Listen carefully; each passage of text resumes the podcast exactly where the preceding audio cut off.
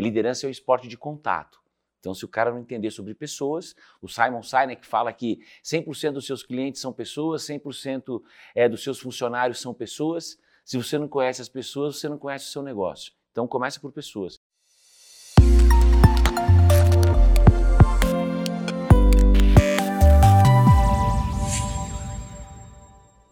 Olá pessoal, Daniel Orlean. Hoje a gente está no Wide Talk com uma figura sensacional que é o Paulo Vieira de Campos.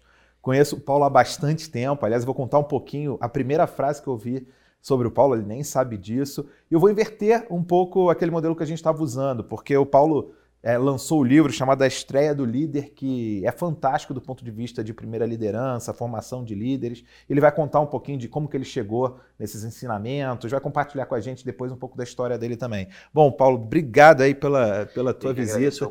É, é um prazer, assim, eu te contar né, qual foi a primeira coisa que eu vi sobre você para depois. Tá eu trabalhava numa consultoria de, de educação, que você hoje é super parceiro dela, né? Vários anos. E eu estava com um problema num, num cliente, um cliente super grande, talvez o maior cliente que a gente tinha na empresa, a gente tinha que fazer um treinamento para um grupo de gerentes, né?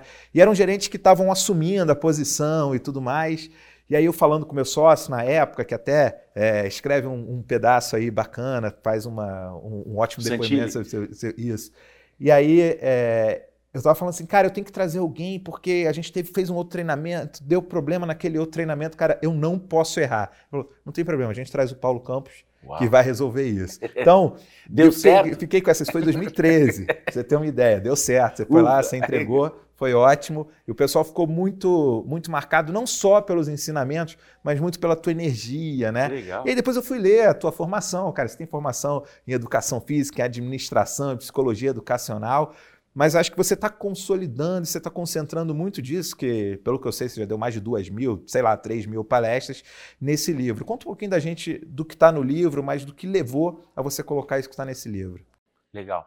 Acho que tem esse ponto que você trouxe, né, da, da formação, é, realmente sempre fui um cara que gostei muito de estudar. E a primeira faculdade que eu escolhi foi Educação Física, que eu fiz na USP, depois fiz Administração de Empresas na FAAP, fiz uma pós em Psicologia e Educação, uma, fiz uma pós em Comunicação e Marketing pela SPM, depois um mestrado em Psicologia e Educação, e hoje eu estou terminando a minha pós-graduação em Psicologia Positiva, que é um tema que eu tenho estudado porque eu acredito que tem muito a ver com o que eu estou trabalhando. E acredito que sempre eu gostei muito de facilitar as pessoas a aprenderem. Acho que esse sempre foi o meu, o meu grande barato. Como professor de educação física, fiz recreação e acho que ali eu tive uma oportunidade também de aprender o quanto a emoção ela é importante para o aprendizado. Porque o recreador é aquele cara que com uma pochete, dois barbantes, ele tem que se virar que está chovendo no hotel que você vai fazer. Então, acho que associado a essas duas coisas, o, a qualidade de aprender, né, de, de, buscar formas das pessoas aprenderem, e acho que a emoção, através do humor, da descontração, consegui criar um modelo onde hoje é, eu, uma parte do meu tempo eu gasto aí com as escolas, com a, com a formação, e há uma outra parte do tempo que eu invisto em programas dentro de organizações, né, dentro de empresas, ajudando aí, Daniel, como você falou, que onde surgiu o livro, que foi exatamente uma, uma oportunidade que eu vi para que o, a, pelo menos a minha percepção como professor sempre foi que o cara ele é jogado na água ou ele afunda ou ele nada. Ninguém prepara as pessoas para essa primeira transição. Então, o foco principal do livro é ajudar nessa, nessa transição. É, eu acho que tem uma frase bem importante nesse livro que marca, né, que essa transição entre você não ser líder, né, você ser um contribuidor individual, um colaborador Isso. que tem uma contribuição individual, para um momento onde você de fato assume uma posição de liderança, passa a ser responsável também pela performance, pelo desenvolvimento é, de outras pessoas, pode ser a mudança mais dolorosa que é. alguém pode ter em toda a sua carreira. É, é, eu queria que você desenvolvesse um pouco isso. Eu acho que você falou também de quatro etapas né, dentro do, do, livro que eu achei fantástico, que você sintetizou de uma maneira muito bacana simples, mas ao mesmo tempo não superficial, de quais são as quatro etapas que um líder vive, né? E Na não, transição. Isso, e não de uma maneira é, assim, serial, né? Isso. Acho que é uma maneira cíclica. Conta um pouquinho disso, porque, de fato, eu passei por isso, né? apesar de ter começado como empreendedor muito cedo, a minha primeira empresa eu era um empreendedor que chuta, é, cruzava e fazia o gol, né? E que depois de um tempo eu, eu sofri para poder delegar mais, para poder aprender aquilo que as pessoas que eu contratava estavam fazendo, como é que eu ia desenvolver aquelas pessoas. Então, acho isso uma frase muito bacana do teu livro e como é que a gente resolve essa, esse período doloroso. Legal. O, é, o primeiro ponto, assim, né? Eu, eu, fui um dos primeiros trabalhos que eu comecei a pensar no livro. Na verdade, ele começa em 2008.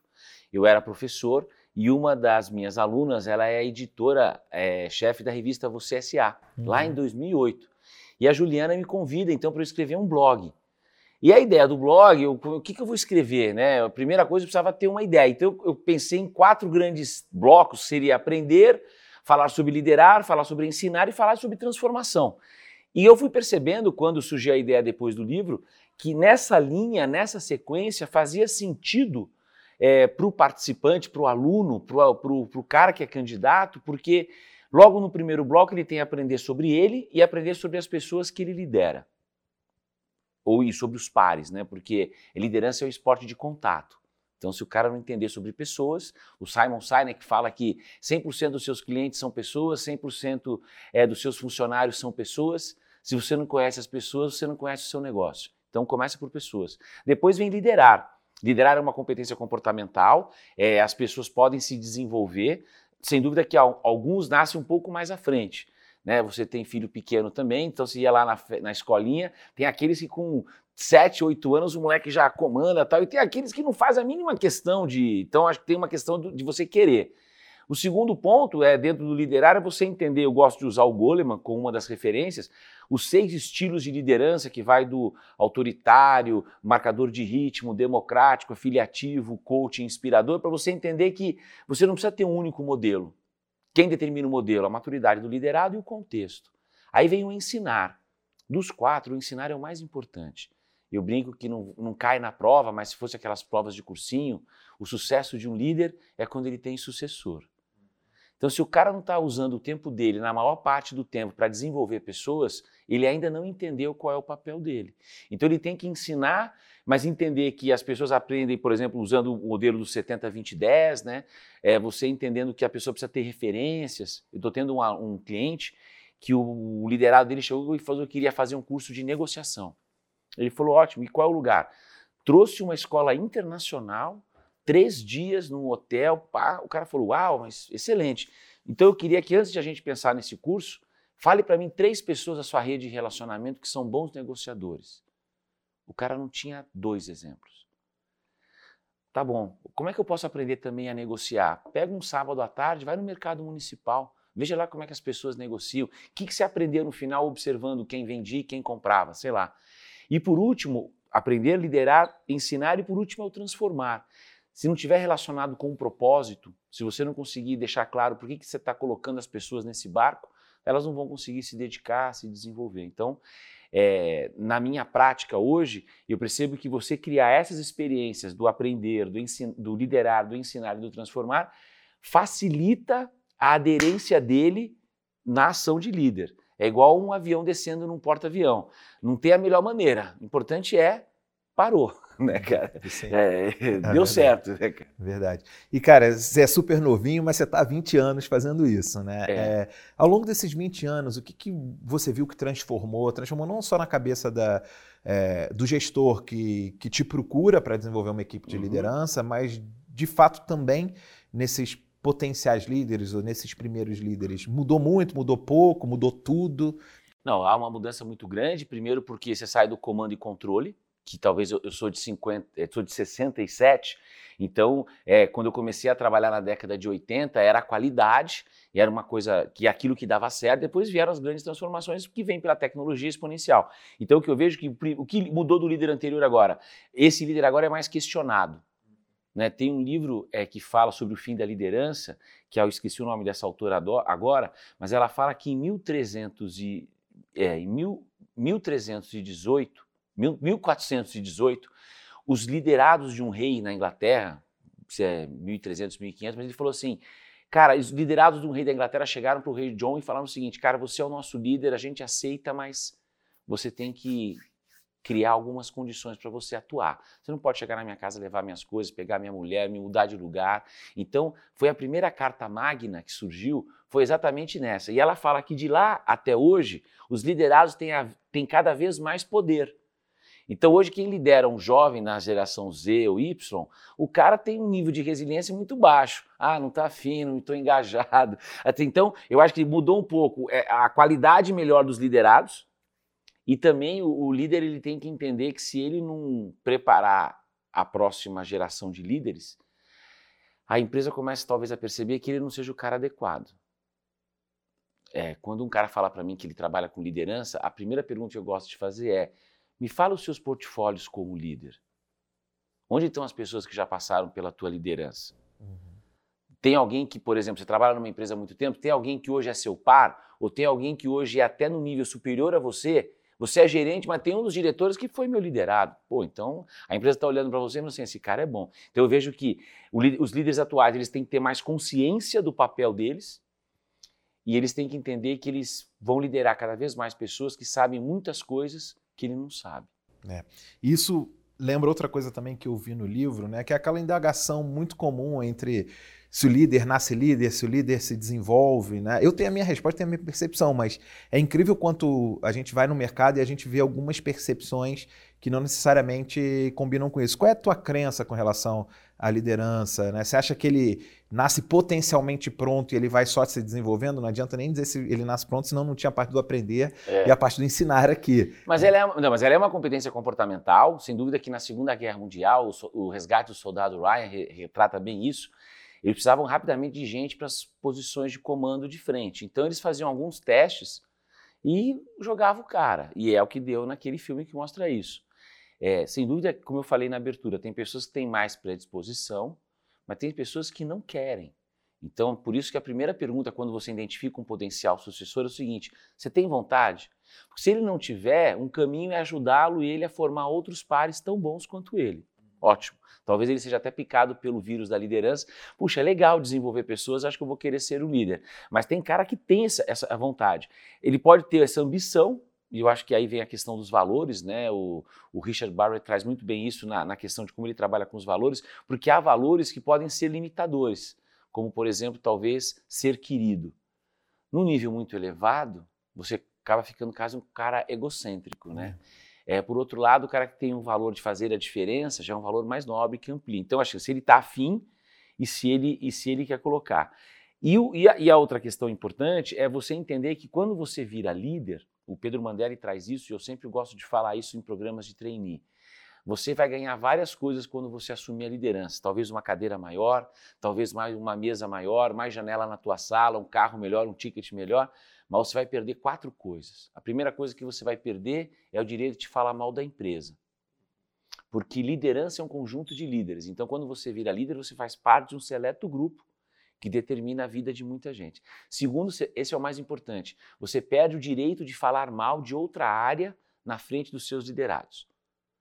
Ou seja, se você está com um problema na outra área, vai conversar com o teu par. Porque se você falar mal dos teus liderados, é como falar mal da sua sogra na frente da tua esposa ou do seu marido. Né? Você vai jogar contra. Terceiro, você perde o direito de ser vítima.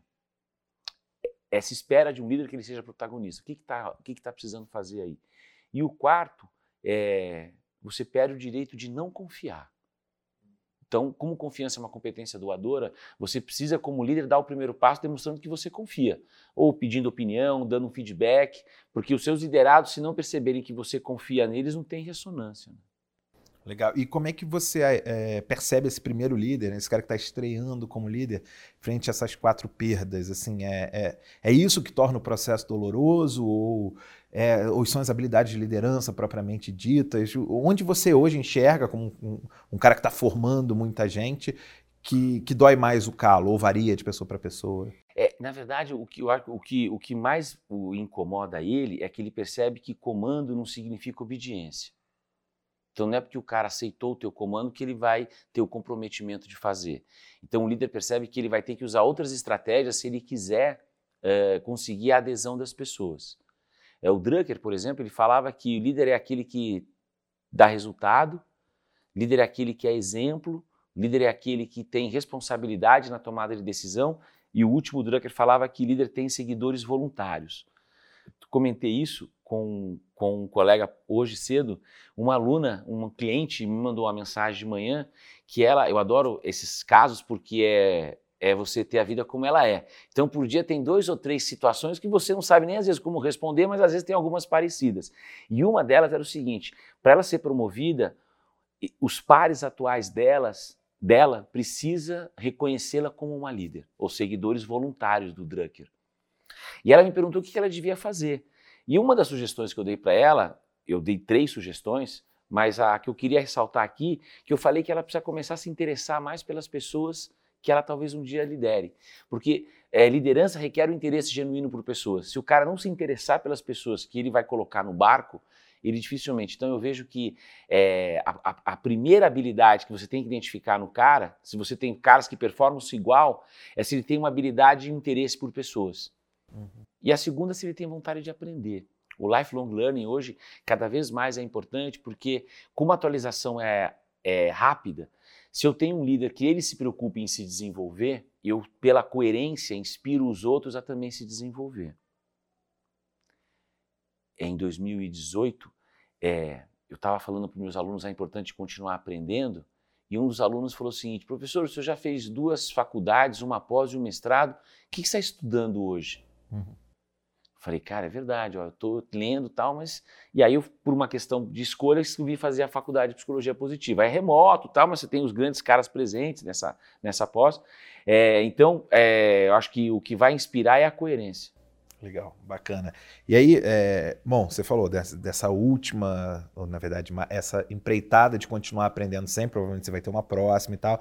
E isso me lembra muito do cenário que a gente vive hoje, né? É, a gente vive uma uma força muito grande em mudanças de metodologia de gestão. Então a gente está vendo aí a metodologia ágil vindo, os squads, onde você tem mais oportunidade de liderança e de autonomia né, é, de liderança acontecendo. Você vê as novas ferramentas de comunicação que nem são tão novas assim. Então é, eu acredito que isso impactou muito e vem impactando muito até as próprias competências que o líder tem que ter. Você citou várias e, e assim, é, concordei com todas elas até, até o momento, né? E acho que vou continuar concordando.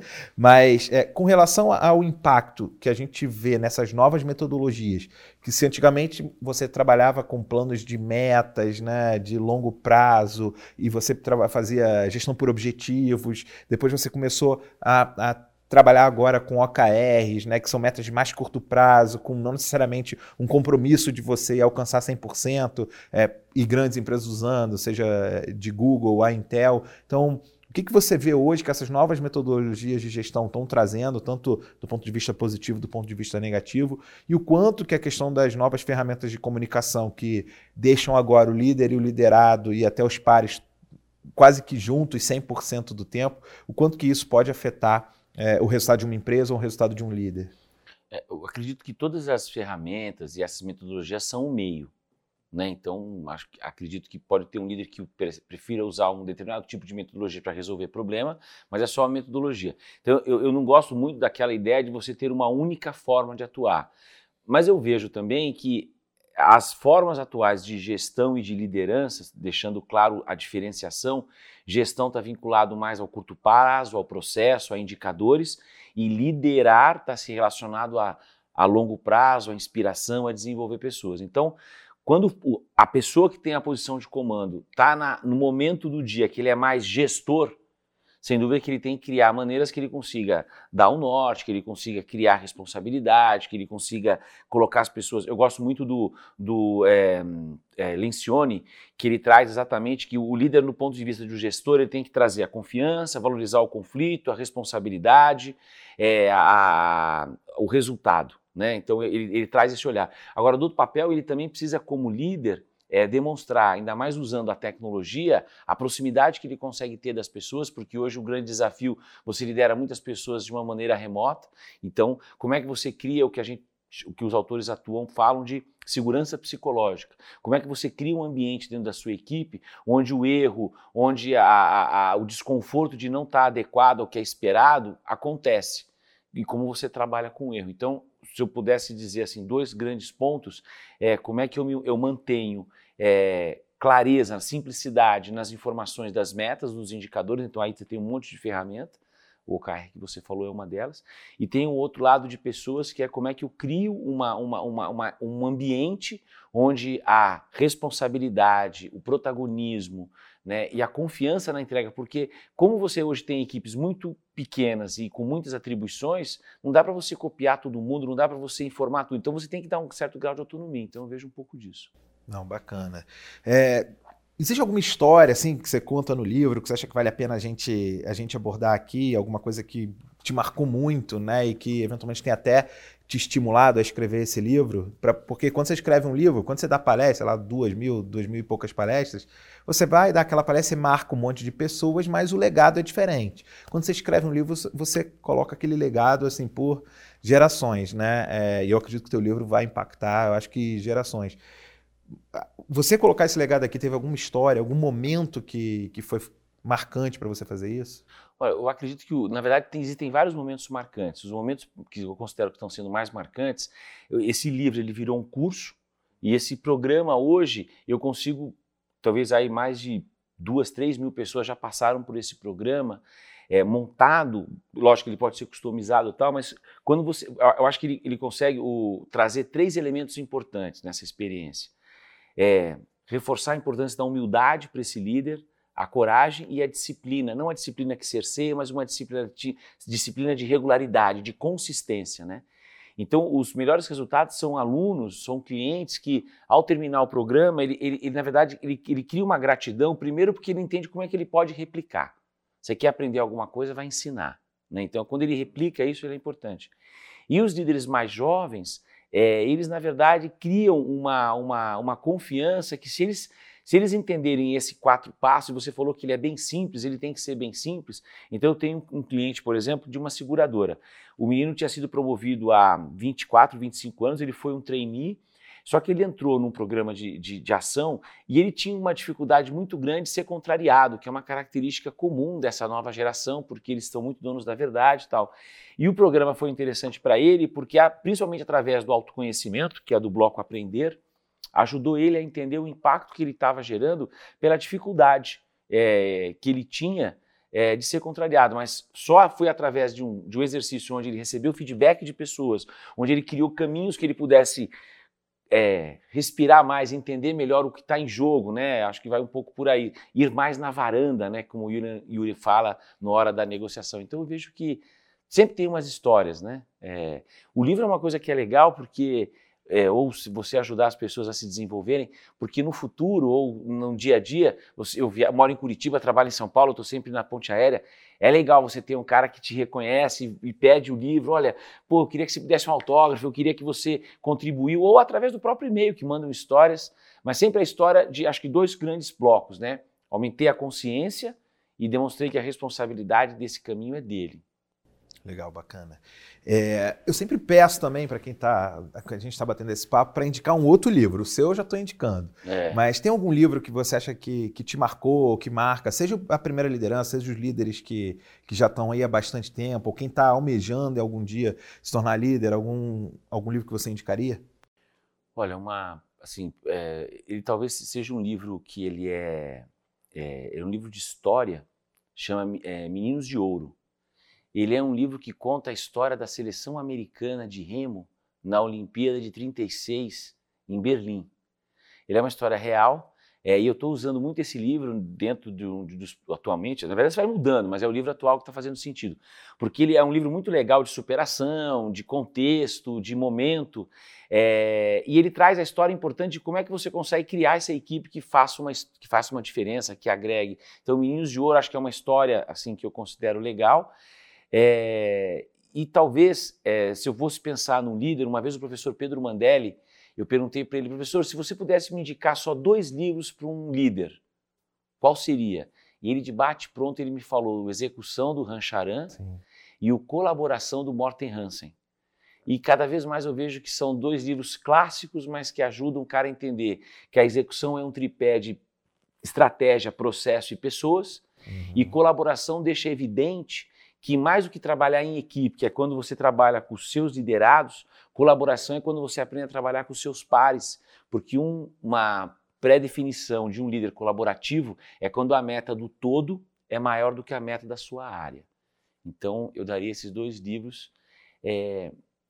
E se eu fosse indicar aqui uma história, tá? eu acho que de todos os livros de histórias de liderança que eu considero o número um, é a história do Shackleton, que é o, é o explorador é, irlandês, né? que ele vai para a Antártida em 1914 com um grupo de 28, a história, né, o, uhum. a, a, propaganda que o, que o Shackleton coloca no jornal londrino, num anúncio daqueles classificados da antiga, e que a, foi considerado o segundo melhor anúncio do século passado, era precisam de homens por uma tarefa perigosa, frio intenso, é, longos meses em completa escuridão, é, perigo constante, retorno duvidoso, honra e reconhecimento em caso de vitória.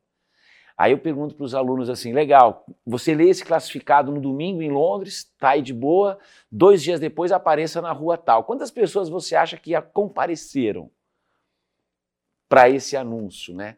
E, o, e você, as pessoas falam três, quatro, mais de cinco mil pessoas apareceram. O que, que tinha no anúncio que faziam que as pessoas se candidatassem a uma aventura dessa?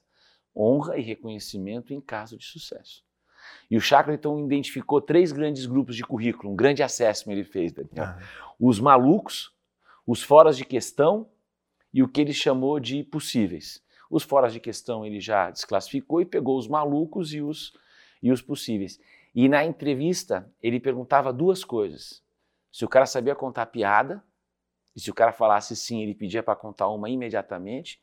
E a segunda é se o cara sabia tocar algum instrumento musical porque ele acreditava que quem é músico aprende a tocar em banda, e para tocar em banda, você tinha que saber colaborar. Olha o livro do Mandela aí. Porque você tem que. O ritmo, né? Se for um jazz ainda, tem hora que o cara é, vai mais um, vai mais outro. E o outro é se o cara sabia contar piada, porque o humor para uma aventura dessa. E o livro é fantástico, assim. E, e, se você tem interesse em conhecer essa história, existe um filme chamado o filme de Ernest Shackleton, onde ele intercala histórias, é, cenas de estúdio com cenas reais. Porque o Shackleton, para viabilizar essa, essa empreitada, o Shackleton falou para a National Geographic: são seis continentes que tem no mundo. Só que o último a ser explorado é o único que vai dar tempo de filmar.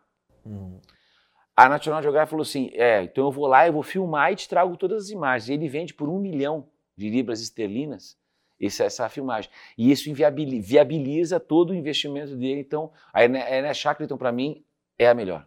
E qual era o, o objetivo que não o, a conquista, né? Que não fazer algo que ninguém tinha feito antes? Porque provavelmente todo esse investimento ele utilizou para viabilizar. Atravessar a Antártida de um lado a outro, passando pelo polo magnético. Sim, mas isso era o, era meio, né? É o, o que, que, ele ia alcançar? Que ele tinha sido o primeiro. O primeiro tinha, cara a fazer, que exatamente. conseguiu liderar um grupo para lá. É, né? esse grupo. De, ele já tinha ido uma vez e o Scott, que era o chefe dele, tá. é, morre.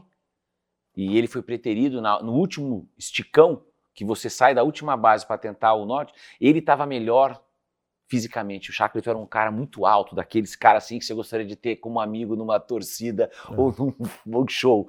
E o chefe não deixa ele ir por ego. Uhum.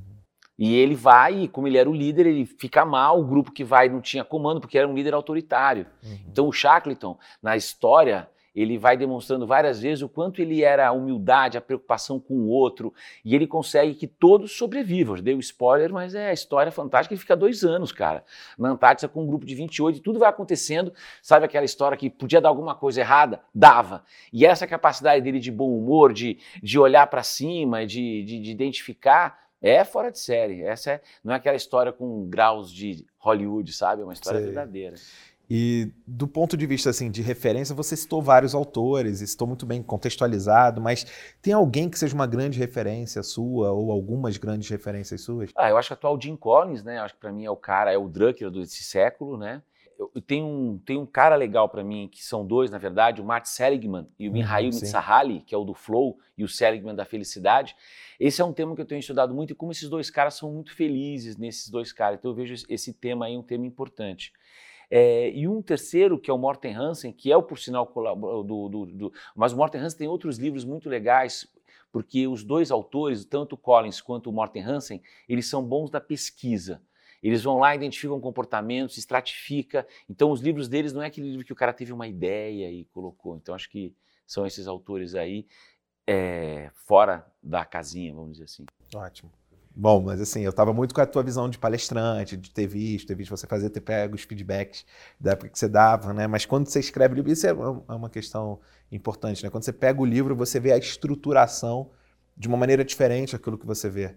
Então, é, eu, eu acho isso. É, é, uma dificuldade que eu sempre tive. Eu pô, dou muita palestra, mas na hora de pegar, estruturar de uma maneira que faça sentido né, para um público que eu não estou interagindo ali naquele momento, que na palestra você tem muito aquela abordagem dialógica do, do, do workshop, né, da interação propriamente dita, é uma missão diferente. Como eu sou muito perfeccionista, ou pelo menos eu era muito perfeccionista até virar líder, né, é, isso sempre foi muito legal. Eu acho muito legal quando você consegue transformar isso. Bom, vamos então. Não, mas eu acho que tem um ponto legal, que acho que do que você trouxe que é interessante, que é assim, é, o ensinar né, e ser professor e atuar na formação de lideranças nesse início de século, para mim, ela está trazendo alguns aprendizados interessantes. É, e todo aprendizado, não todo, mas boa parte dele acontece quando você erra, né? Então, em 2014, uma, eu sempre sou convidado para criar parcerias com vários tipos de escolas, escolas que estão começando, escolas já tradicionais, e eu fui convidado para trabalhar numa. É um, um, projeto, uma escola de, nova. É, cara, e não deu liga depois de um ano. E eu fazendo uma reflexão onde eu errei, é, talvez eu precisava também me atualizar novamente. Talvez, mesmo dando aula na época há 20 anos, hoje estão 25 anos. E talvez das várias fontes que eu fui buscar, uma que para mim hoje faz muito sentido, chama Estruturas Libertadoras. Então, você que está assistindo, você que é um professor, você que é um líder e você que é um, uma pessoa que trabalha com desenvolvimento de pessoas, estruturas libertadoras são modelos de fazer conversas, e a gente aprende conversando, né?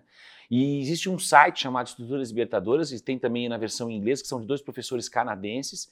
E a, e a metáfora de estrutura libertadora é que eles criam maneiras de você criar diálogo, dando autonomia para as pessoas que estão participando. Então, tanto um líder, tanto um, uma equipe, tanto uma escola, entender mais esse conceito das estruturas libertadoras é uma maneira atual e moderna de você, no papel de líder, cumprir o seu papel em desenvolver pessoas. Então, tem vários exemplos de estruturas que são formas de diálogo que você pode implementar na sua reunião semanal, na sua reunião mensal, na sua convenção, no seu dia a dia quando você tem um problema. É, eu estava esses dias com um cliente e o cliente falou assim, para um amigo, e o cliente falou o seguinte para mim: é, eu já tenho 10 líderes, há um investimento que eu vou fazer e a gente vai precisar criar mais oito posições. Bem legal. Cara, e eu estou contratando uma consultoria para ela ajudar a escrever qual seria o passo a passo de um líder que vai entrar na empresa. Então, você está contratando uma consultoria? É, cara, consultoria tal, muito reconhecida na cidade tal, mas para fazer o quê? Ah, para fazer um passo a passo. E os seus 10 caras? Por que você não pede para eles? Aí ficou olhando assim para mim e falou assim: cara, esse é o papel deles. Eles vão se sentir engajado, eles vão entender como é difícil ensinar, mas eles vão legitimar aquilo. O que a consultora vai fazer? Então, muitas vezes o líder ele não percebe que há um potencial é, contido dos seus liderados, que tem uma energia, que eles têm um conhecimento, mas eles precisam que você dê o primeiro passo. Então, ele, aí ele mudou a ideia e agora o, a meta da equipe, do ponto de vista de desenvolvimento, é eles criarem esse passo a passo pô, todo mundo se sentiu motivado tal. E então acho que acredito que essa é a, é a mensagem principal. Quer dizer, o líder atualmente ele precisa dar esse empoderamento para a equipe. Mas esse empoderamento só vai acontecer se ele primeiro investir em conhecê-los. Então acho que é um pouco disso. Sensacional, Paulo. Obrigado, Bom, Dani. Obrigado, obrigado. pelo convite, viu? Obrigado. Esteve aqui, Paulo Vieira de Campos. Não deixa de ler a estreia do líder, os primeiros passos na trilha da liderança. Seja você alguém que quer ser líder um dia, você que está assumindo a posição de líder, ou se você já é líder há bastante tempo, porque com certeza você vai ter que formar gente assim. É isso aí. Valeu. A gente se vê. Tchau, tchau.